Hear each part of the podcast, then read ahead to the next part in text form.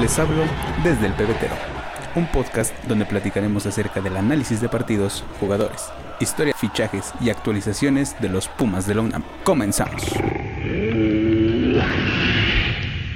¿Qué tal amigos? ¿Cómo les va? Bienvenidos de nuevo a este podcast desde el pebetero. Estamos aquí una vez más para platicar acerca de la actualidad de nuestros Pumas y desafortunadamente esta vez vamos a hablar de una derrota y de una derrota que dolió no tanto por el rival, pero sí por las circunstancias. Eh, creo que todos me van a dar la razón y pues es algo que se ha hablado muchísimas veces en redes sociales acerca pues de cómo es que Gustavo Lema le entrega el partido a las Chivas.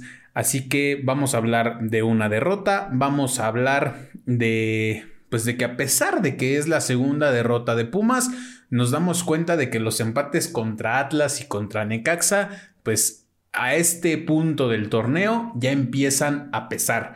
¿A qué me refiero? A que si tuvieras esos, si hubieras rescatado esos dos puntos por partido, esos cuatro puntos en total, esta derrota no hubiera pesado tanto, ¿no? Vamos a llegar a ese punto, a ese, a ese análisis, pero vámonos de lleno con, el, con las acciones que hubo en el Estadio Akron, allá en Guadalajara, en el Pumas en contra de Chivas en el Chivas Pumas más bien. El 11 inicial fue con Julio González en la portería, Jesús Rivas, Natán Silva, Ricardo Galindo, como lo habíamos apuntado en el episodio anterior, iba a salir sí o sí como titular para este partido ante la suspensión de Lisandro Magallán por su acumulación de tarjetas. Ulises Rivas, Rodrigo López y Piero Quispe en un tribote ahí en, en el medio campo, Toto Salvio, Leo Suárez y el Memote Martínez en el ataque.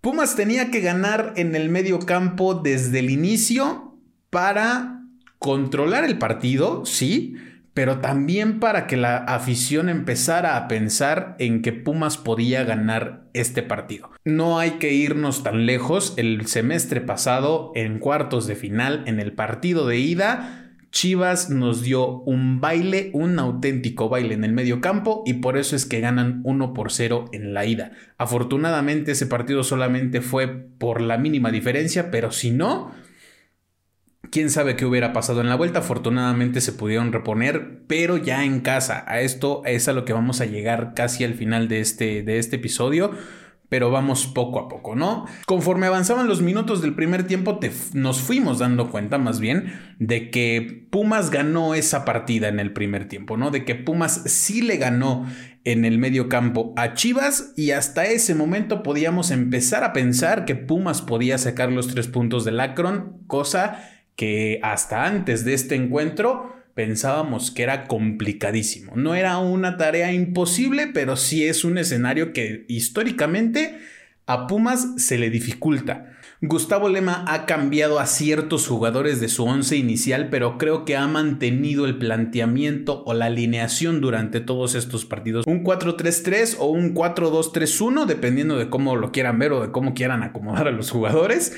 Pero ese es más o menos el dibujo que manda Gustavo Lema. Los tres del medio campo como en una especie de posición diamante, por así decirlo con Ulises Rivas y Rodrigo López más hacia la defensiva y Piero Quispe un poquito más arriba, justo por detrás del 9 que es el Memote Martínez. Así que pues este ha sido el planteamiento que ya encontró Gustavo Lema, que creo que también en algún momento lo traía eh, Antonio el Turco Mohamed y se quedó con esta misma escuela, así como lo han venido diciendo pues desde siempre, ¿no? Desde que se anunció Gustavo Lema como director técnico de Pumas. A pesar de que pues en ciertos momentos, eh, si bien Pumas ganó en el medio campo, en ciertos momentos del partido se tornaba un poco lento el, control de, de Pumas, ¿no? Eso en lo personal no me gusta porque pues el equipo está tiene jugadores para que el, fútbol sea un poco más dinámico, un poco más rápido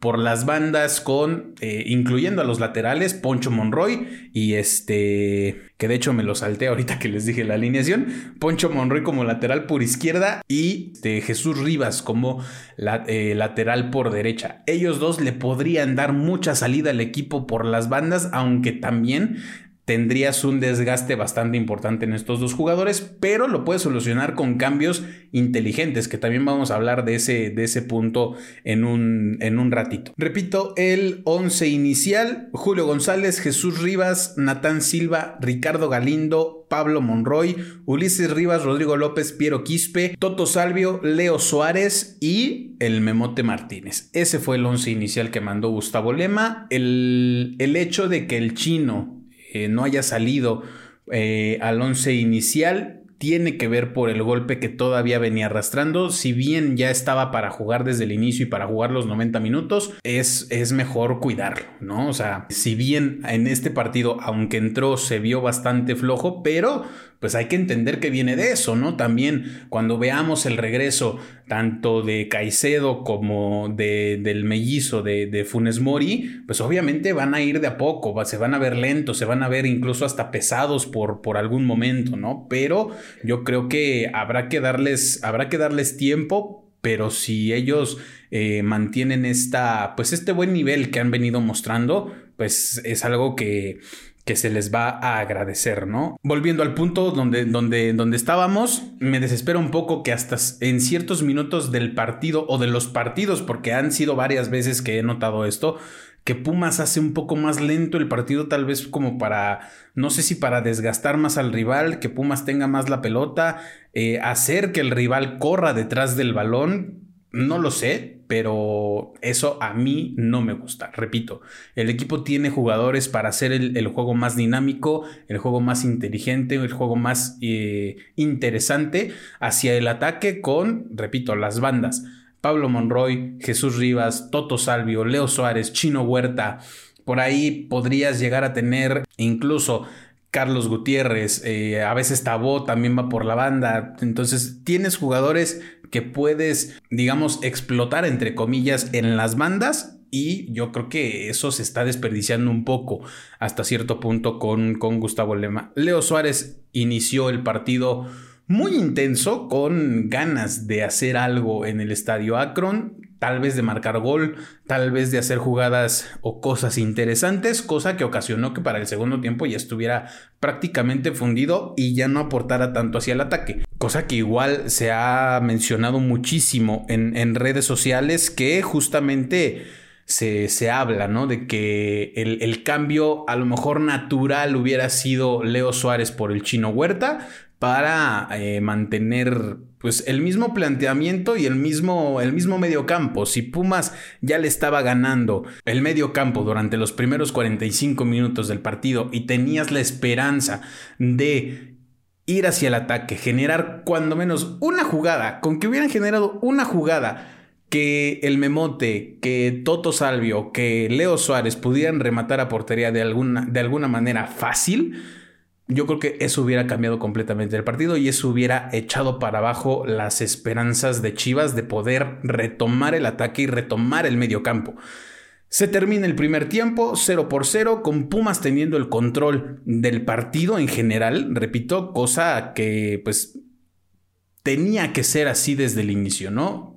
Eh, se hicieron muchos análisis, leí muchos análisis en redes sociales, principalmente el de análisis Puma, que pues Pumas tenía que ganar el, el, medio campo, ¿no? Entonces, el primer objetivo ya lo tenías, ahora tenías que empezar a atacar para generar jugadas interesantes, para generar jugadas de peligro, para llenar a lo mejor el, el área de centros, aunque el memote estaba, pues prácticamente tenía una marca, una, una, doble marca en el área, cosa que también impidió que Pumas fuera, fuera hacia el ataque y generara más jugadas de, peligro, ¿no? El hecho de que Toto o Leo Suárez desbordaran, pues no era lo, lo suficiente y no se generó mucho, a pesar de que Pumas tuvo el control del partido. Y que de hecho el empate no era un mal resultado para el estadio a donde Pumas estaba jugando, ¿no? E incluso, incluso Gustavo Lema lo menciona el presupuesto para salir del estadio Akron era un empate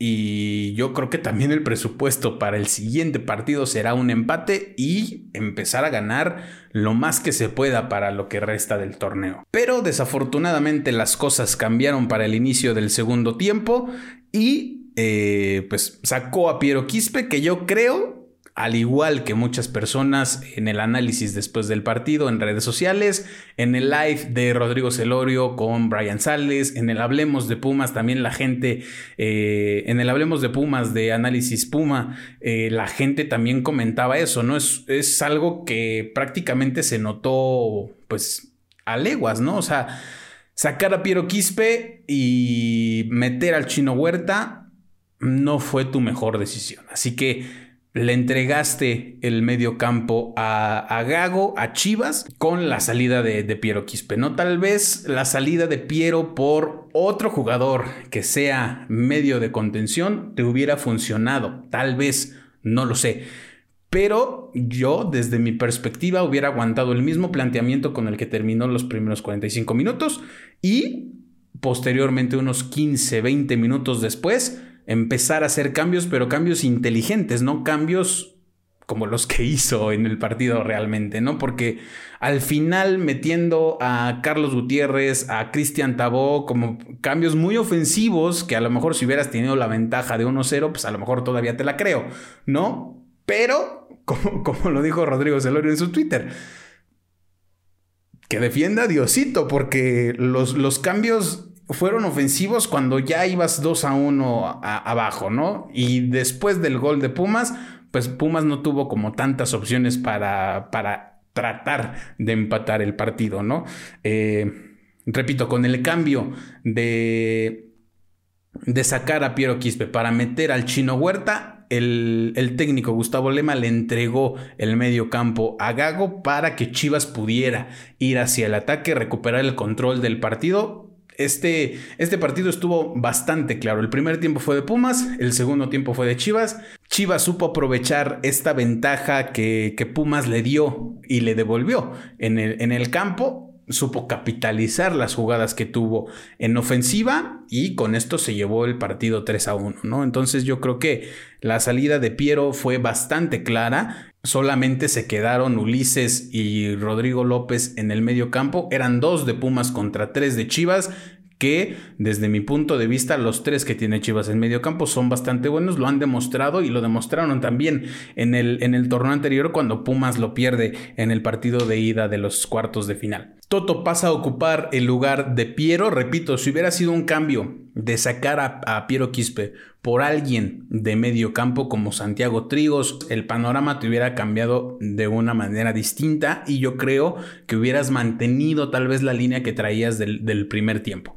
El hecho de que tengas más jugadores en ofensiva no quiere decir que vayas a ser más ofensivo. El hecho de tener más jugadores hacia el ataque no quiere decir que vayas a ser más ofensivo. Debes de tener un equilibrio entre los 11 jugadores que metes al campo para que, pues en conjunto, te hagan jugadas hacia el ataque, pero que estos mismos te ayuden en las jugadas de en las jugadas defensivas, ¿no? Entonces yo creo que ahí fue donde Pumas perdió el partido desde el inicio del segundo tiempo, desafortunadamente, y repito, Chivas supo aprovechar eh, que Pumas le devolvió el control del, del, medio campo, ¿no? Incluso, repito, desde mi perspectiva, pudiste haber aguantado unos 15, 20 minutos más el mismo planteamiento que traías y después empezar con, los cambios, ¿no? Obviamente la ausencia de, de, Licha Magallán se notó, aunque en el primer tiempo, desde mi punto de vista, pues ni siquiera me preocupó que Galindo estuviera en, su lugar, ¿no? Sí tuvo algunos malos despejes, pero no generaron jugadas tan peligrosas para, para Chivas, ¿no? Cosa contraria que se notó ya en el, segundo tiempo, ¿no? Una vez que Pumas pierde el control del encuentro, pues Chivas se va hacia el ataque y muy pocas jugadas de Pumas se generaron hacia, hacia la ofensiva. El primer gol de Chivas llega después de un mal, mal despeje de Julio González. Se tuvo que repetir este, este, este despeje no, la verdad es que en la transmisión no se vio por qué se repitió, pero se, tuvo que repetir. Julio hace un mal despeje y Chivas recupera la, pelota en el medio campo, que estaba prácticamente libre. Hacen la jugada por la banda con, con Mozo, se quita a Monroy y a Ulises, saca una diagonal para encontrar a Cowell en el centro del área que remata. Julio alcanza a tocar el balón, pero ya no tenía la suficiente fuerza en el brazo para poder sacar el esférico y esto le da la ventaja mínima a, Chivas durante unos cuantos minutos. Galindo tuvo que salir del partido por una, por una lesión. Me parece que eh, hasta el momento todavía no se conoce cuál es la gravedad. Yo creo que solamente va a quedar en el hecho del calambre. Porque eh, solamente en la banca solamente le pusieron hielo. En la parte del muslo me parece que es la pierna izquierda, si no me equivoco. Solamente le pusieron hielo, como en el caso de Pablo Monroy cuando tuvo que salir de cambio contra, contra el Atlas, me parece. Y hasta ahí quedará, ¿no? El hecho de, pues, obviamente no tener tanta actividad y rifarte un partido que fue un partido intenso, eso sí, creo desde mi punto de vista, no fue un partido tan aburrido como otras exhibiciones que hemos tenido, pero este, yo pienso que no va a ser de, de gravedad esto de Ricardo Galindo, aunque para el siguiente partido ya vamos a tener esta dupla, ¿no? Pero... Si Natán Silva ve la amonestación en Monterrey, tendremos que volver a ver a Ricardo Galindo en el partido en contra de Cholos, que yo creo que dentro de los males, ese es el, pues el mejor panorama, ¿no? No tenerlo para, para este, el partido en contra de Cholos, que el hecho de cuidarlo a lo mejor y después perderlo para un partido tal vez contra Toluca, contra Cruz Azul, contra contra León o incluso contra el América después, ¿no? Que el América es el penúltimo partido de del torneo, pero pues yo creo que será importante que de una vez se le borren las, las tarjetas igual que a Licha. Y repito, ¿no? Como lo dije en el episodio anterior, tratar de hablar con ellos para que estas, este tipo de, de, jugadas, la mayoría de las, de las tarjetas para ambos eran tal vez un poco innecesarias, ¿no? Yo creo que si bien sí fueron faltas cometidas por, por, los jugadores, puedes evitar un poco, ¿no? Eh, tratar de ser un poco más tiempista, tratar de que los, los, mediocampistas te ayuden un poquito más hacia la defensiva para que no tengas que salir a este, anticipar balones, te salga mal y ahí es donde te llevas la amarilla. No creo que la mayoría de las tarjetas que vio Lisandro Magallán fueron por este tipo de jugadas y yo creo que eso, eso se puede evitar eh, de, una manera bastante sencilla, ¿no? Hablando tal vez un poco con ellos para tratar de limitar un poco estas salidas anticipadas y mal calculadas en, la mayoría de los casos, ¿no? Yo creo que si, si Pumas mantiene esta línea defensiva que ha venido teniendo mucha solidez, porque hasta este partido Pumas tenía tres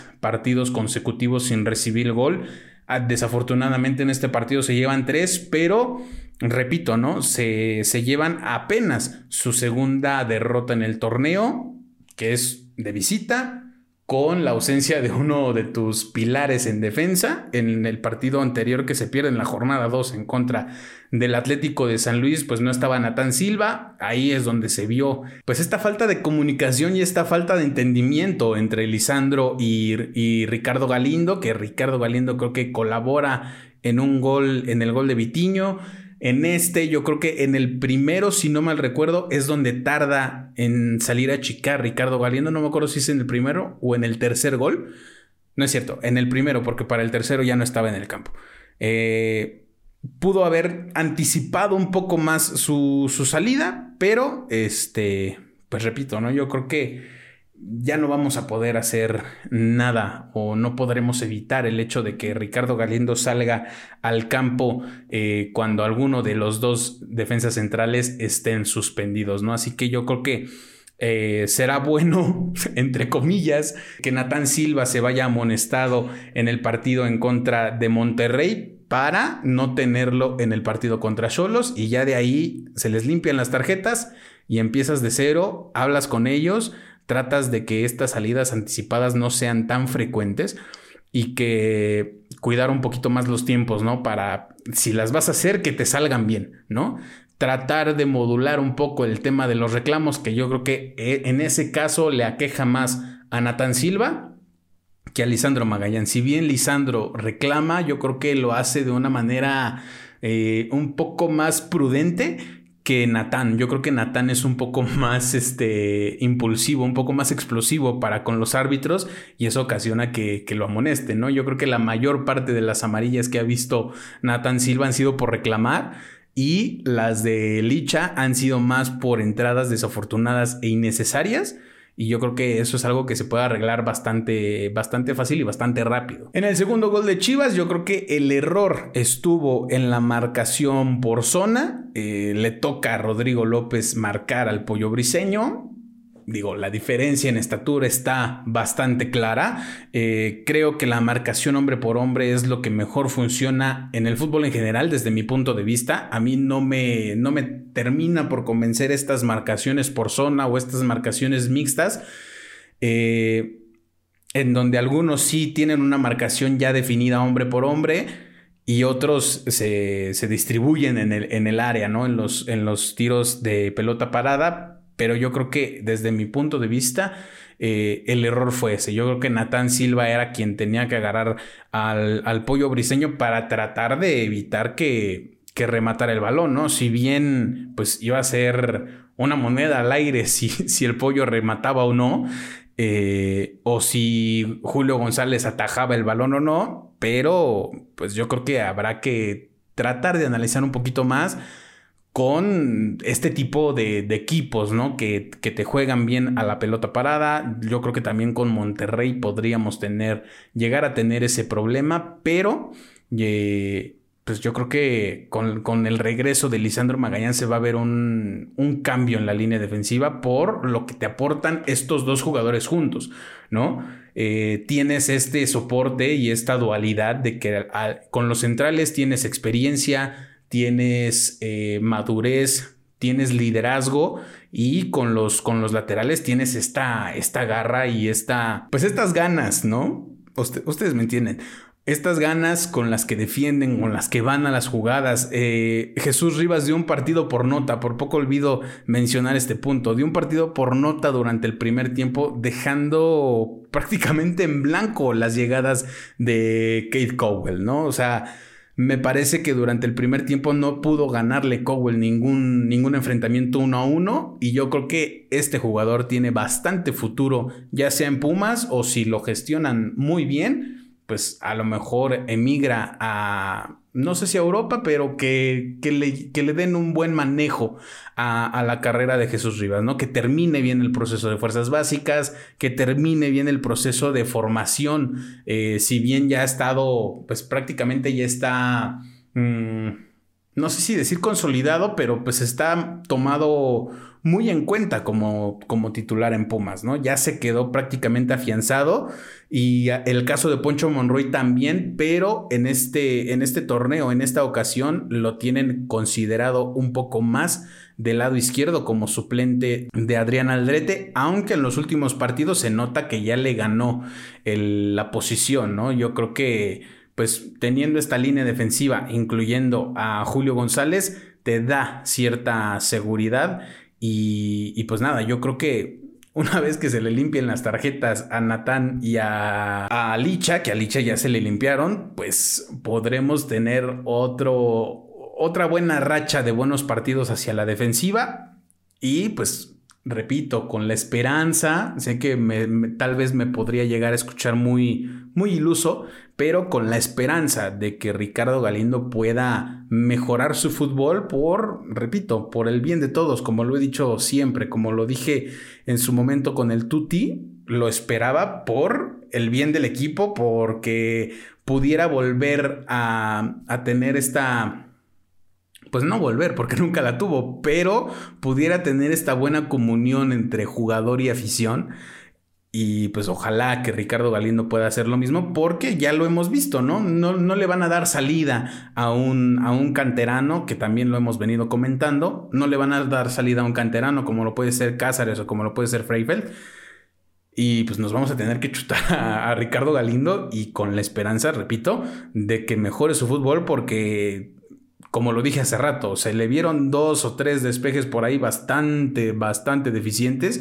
Incluso lo dije en, el momento, en, el partido que estaba viendo con, con, mi papá, le dije, o sea, por eso no te quieren, güey. O sea, por este tipo de despejes cuando tendrían que ser despejes de rutina, despejes bastante fáciles para un defensa central y prácticamente la rebanas, la dejas ahí eh, en corto, se la regalas al rival, entonces estos pequeños detalles han sido los que pues la, afición no, no quiera a Ricardo Galindo, ¿no? Entonces yo creo que pues tendremos que, pues que seguir viéndolo, desafortunadamente.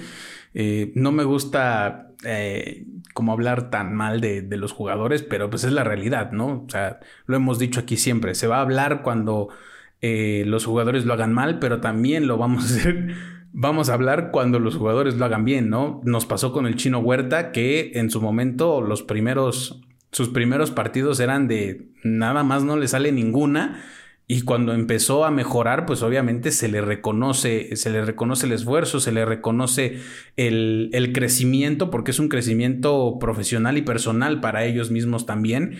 Y yo creo que, pues, si, si para este torneo, para lo que queda de este torneo, vemos un poquito de mejora en Ricardo Galindo, va a ser completamente aplaudible repito, para el bien de todos, de un, es, es, un bien en conjunto, ¿no?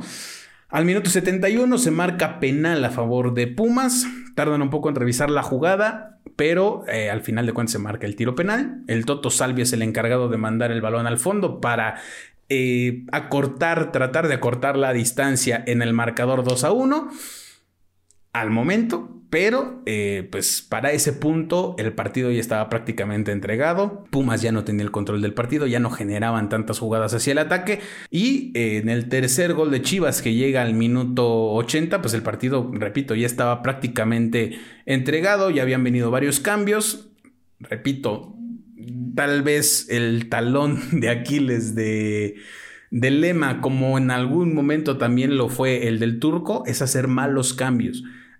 Tratar como de apresurarse por recuperar el control del partido cuando ya vio que la regó con el primer cambio de sacar a Piero Quispe y meter al chino Huerta, no porque el chino Huerta lo haya hecho mal, repito, viene de una lesión, se ha visto bastante flojo, no ha generado mucho hacia, hacia el ataque, hacia arriba, pero yo creo que si el cambio hubiera sido otro, el panorama hubiera sido diferente, ¿no? Tabó regresó a la actividad con Pumas, poco y nada de Tabó. Ergas ya estaba como lateral. Roberto Alvarado hace una gran jugada eh, por la banda donde se lleva a Robert Ergas, que prácticamente se le cuelga del short. No entendí muy bien esa. lo que intentó hacer Robert. Eh, porque prácticamente le iba a cometer un penal, ¿no? Eh, el chino Huerta se entrega con una barrida. Roberto Alvarado no se vuelve loco, controla bien el, balón, cruza, mete una diagonal al centro del área otra vez, la misma, prácticamente la misma jugada, pero encuentra el Pocho Guzmán para que este remate y mande el balón al fondo y cierre el triunfo de las Chivas. Repito, Natán Silva fue amonestado, su cuarta tarjeta amarilla en el torneo. Si ve un cartón preventivo en el partido en contra de Monterrey, tendrá que irse suspendido un partido y será el partido en contra de Cholos en Ciudad Universitaria sorbito de chale.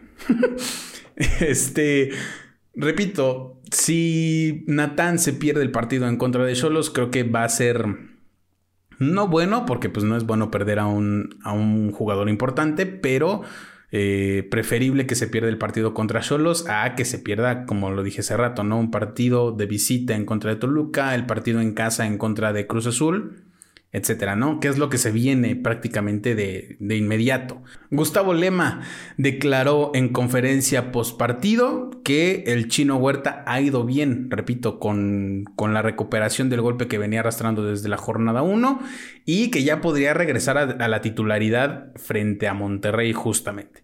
Esto ya va a depender 100% de lo que se trabaje en la semana, de lo que se esté trabajando desde, desde ahorita. El equipo regresó a la Ciudad de México hasta el domingo.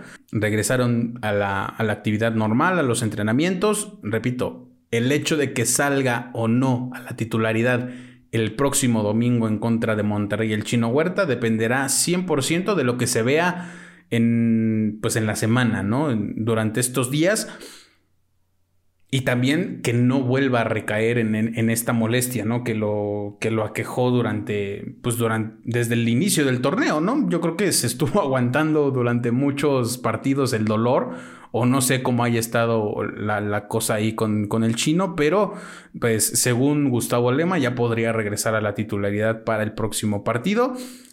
Repito, ya regresa Licha para acompañar a, a Natán en la defensa central. Una vez más, eh, la solidez que puedan llegar a mostrar estos cuatro jugadores va a ser bastante importante y yo creo que Repito, yo tenía mucha esperanza de que Pumas pudiera sacar el empate o incluso la victoria en el estadio Akron, pero ya después de ver lo que, lo que hizo en el segundo tiempo, pues obviamente ya no te daba esperanzas de nada, ¿no? Pero, eh, pues espero, espero. Yo siempre, nunca me ha gustado eh, llegar al fin de semana con esta mentalidad de que no, nunca se ha podido ganar, no se va a poder ganar esta vez tampoco porque pues yo creo que tampoco ayuda, ¿no? Entonces yo creo que mantener esta, pues este pequeño porcentaje de, de, ilusión o de fe, pues tendrás esta, pues este aliciente, ¿no? Para creer que el equipo pueda sacar un resultado positivo en el BBVA. Que si no sucede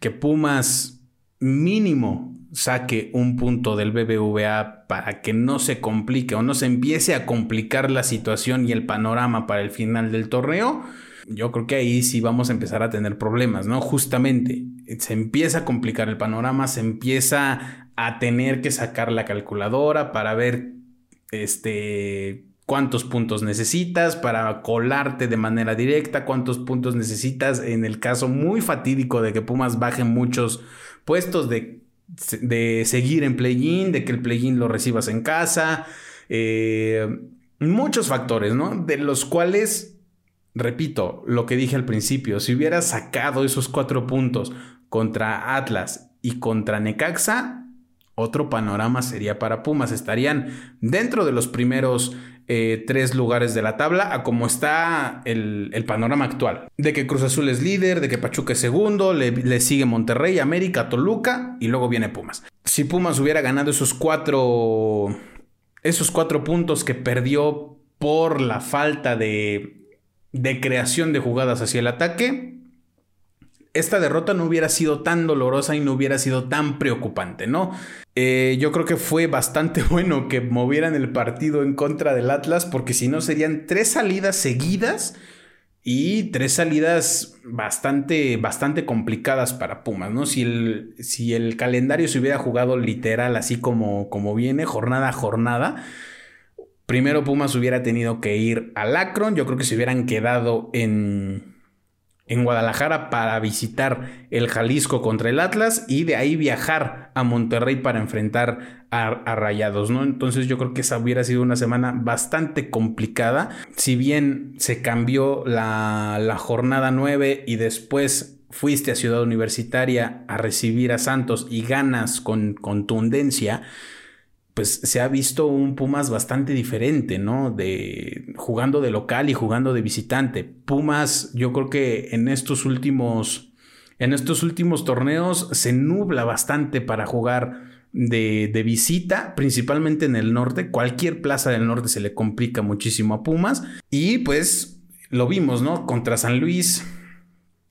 Un partido bastante, bastante, bastante malo para el olvido prácticamente y pues lo que pasó en, Guadalajara, ¿no? Que tuviste un primer tiempo bastante bueno, bastante interesante, que tenías la posibilidad de todavía tenías las esperanzas y podías proyectar una victoria de Pumas en el Akron y prácticamente lo echas a perder con cambios que pudiste haber aguantado o pudiste haber hecho mejor, ¿no? Entonces yo creo que eh, Monterrey tiene un partido pendiente, se jugará este miércoles, no sé cuándo estén escuchando este podcast, pero Monterrey tiene un partido pendiente contra Cholos, precisamente el de la jornada 9.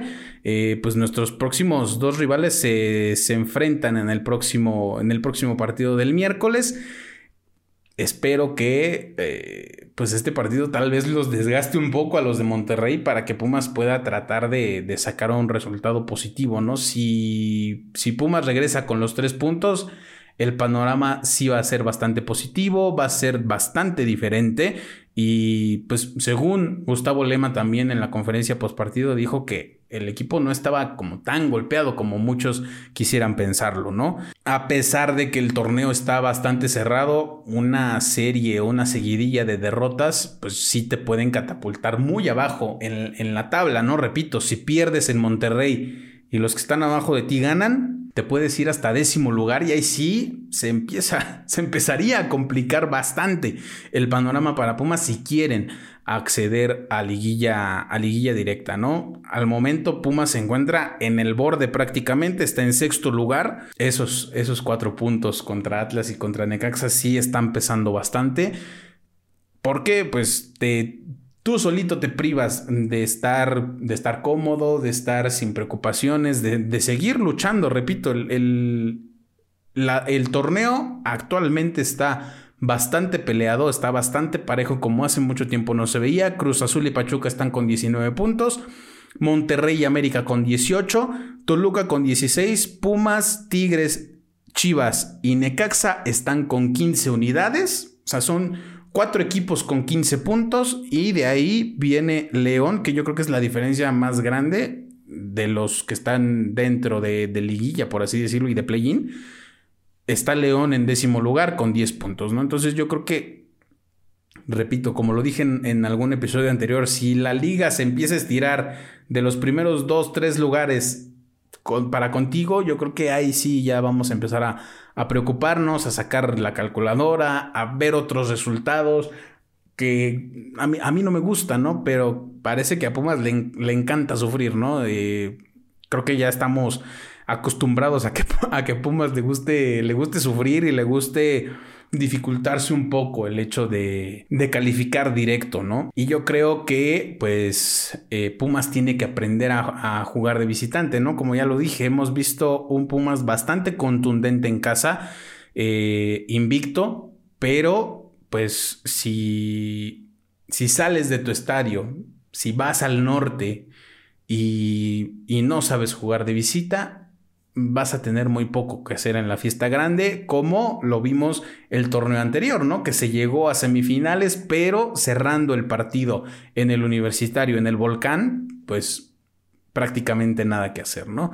El tema de Caicedo y Funes Mori, eh, el tema de Caicedo no fue tan grave como, como parecía, justamente en el color del partido contra Santos el mismo Caicedo menciona, ¿no? Que su miedo era volver a pasar por todo lo que pasó en la lesión anterior, que no era la misma pierna, no era la misma, no era la misma lesión, no tenía nada que ver, pero pues obviamente estos, estos fantasmas le, regresaron al parcero y pues no quería volver a pasar por lo mismo, ¿no? Eh, también me, me gustó demasiado y algo que no comenté en el episodio anterior, la unidad y la unión que, que, vive el equipo actualmente. Se ve que es un grupo bastante unido. El tema, pues precisamente de Caicedo, que varios jugadores fueron a, a consolarlo, a levantarlo, a ayudarle a ir hacia la banca. El tema de, del gafete de capitán que tuvo eh, Lisandro Magallán para con el chino Huerta de decirle,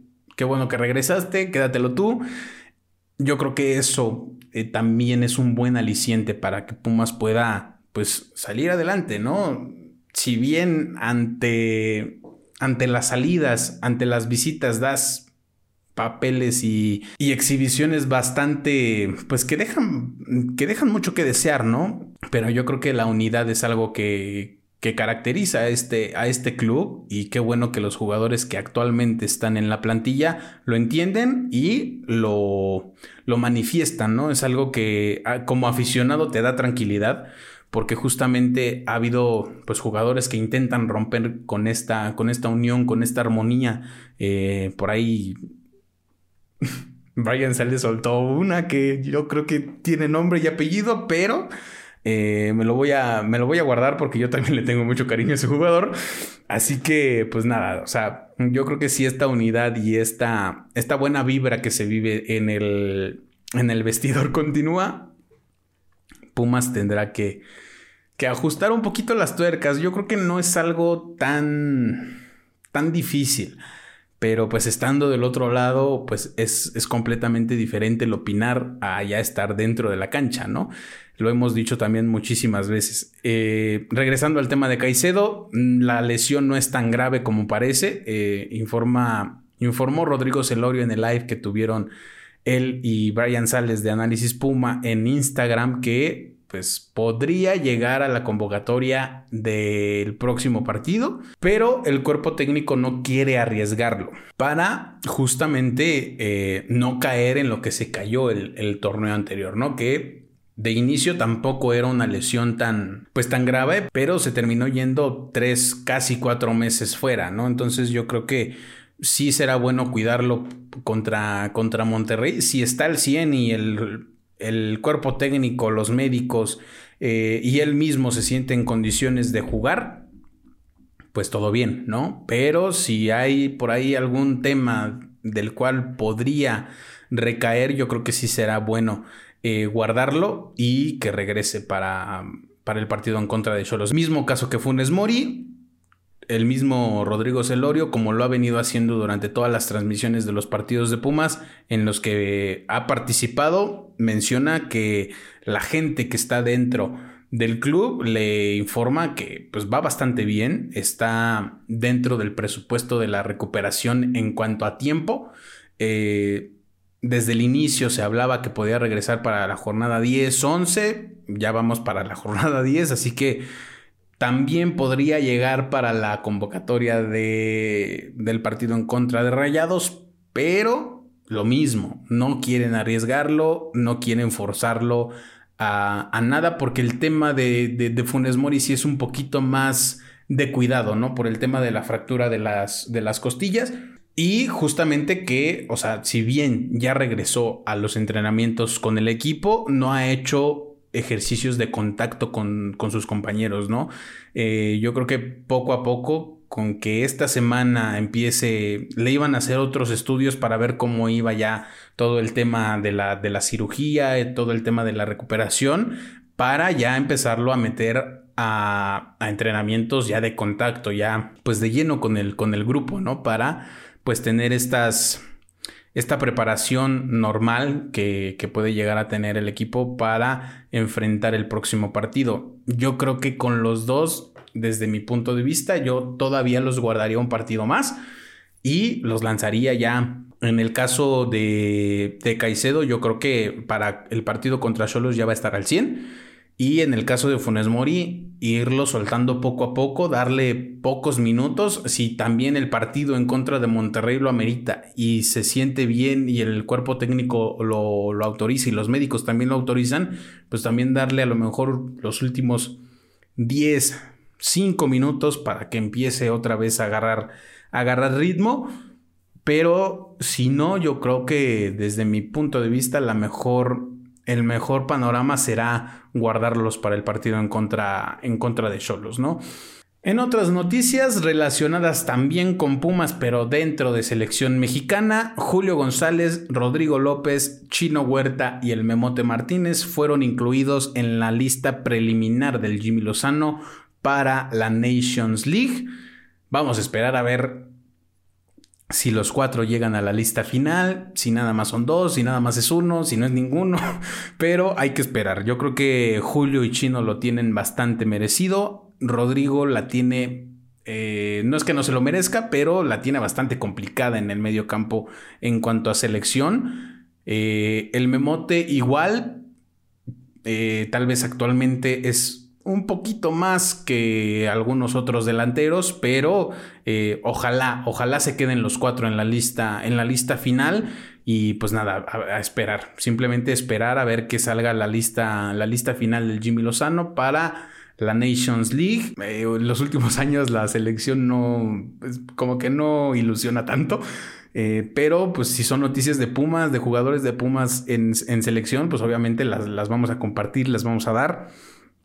Repito, merecidísimo el llamado para los cuatro, porque actualmente son jugadores que, que tienen un, un, buen nivel y que pues para, para eso están, ¿no? Es, bueno que jugadores de Pumas regresen a las convocatorias de la selección mexicana.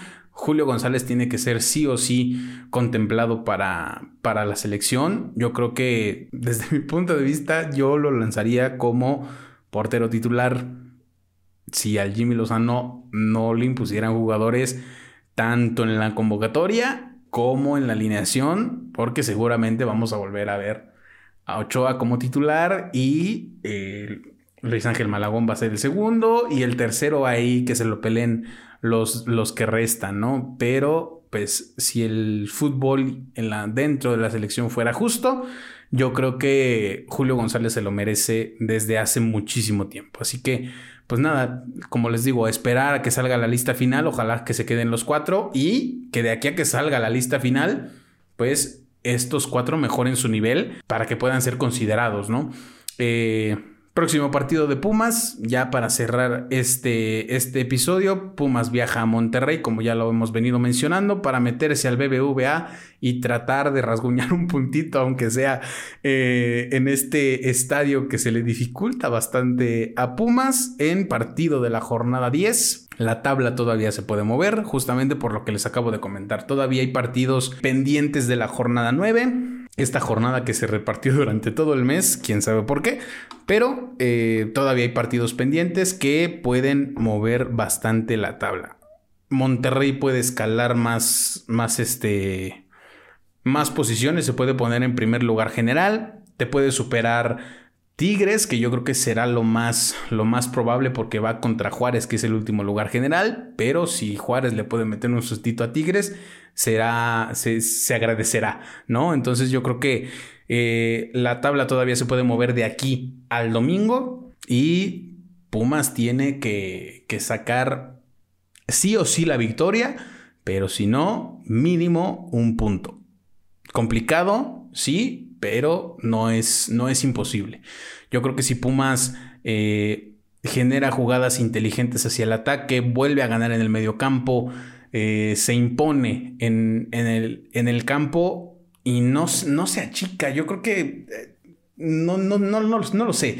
es un tema que yo creo que simplemente preguntando a, a los, los que son verdaderos protagonistas actualmente, pero yo creo que ni ellos eh, podrían darte una respuesta de qué es lo que pasa cuando Pumas sale, sale de ciudad universitaria, ¿no? Ya ni siquiera más allá, eh, tal vez de, pues más allá de Querétaro, ¿no? Porque se le, se le complica mucho las salidas a, Pumas, si bien aquí en Puebla no le ha ido tan mal, pero hay veces que sí ha dado, me parece que el último, el último torneo de Lilini, fue una exhibición bastante triste para, para Pumas aquí en Puebla, pero pues creo que no es una, una plaza que se le dificulte tanto el Estadio Cuauhtémoc, pero ya cuando sales para el norte, para el norte del país, ahí es donde empieza a tener problemas, el equipo se, es como que se achica, se pone nervioso, no lo sé, no lo sé, y es algo que creo que nunca vamos a, a poder tener respuesta a eso. Pero Pumas enfrenta a Monterrey en el estadio BBVA el próximo domingo 3 de marzo a las 7 de la noche.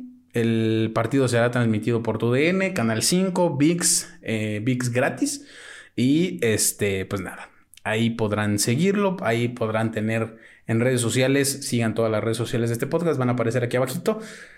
Toda la, toda la previa, todo lo que vaya saliendo durante la semana y todo lo que vaya surgiendo en cuanto a la recuperación de Caicedo, a la recuperación de Funes Mori, a el tema del chino Huerta como titular. Todo eso va a ir saliendo durante la semana y lo vamos a estar compartiendo en redes sociales.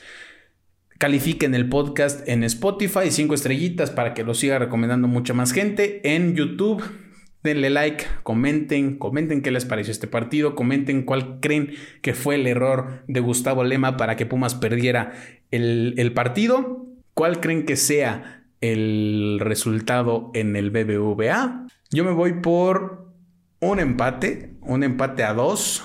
Si Pumas puede sacar la victoria será muchísimo mejor, pero yo me voy por un empate a dos. Y pues nada, comenten, compartan, suscríbanse, activen la campanita para que igual siga, sigamos llegando a mucha más gente.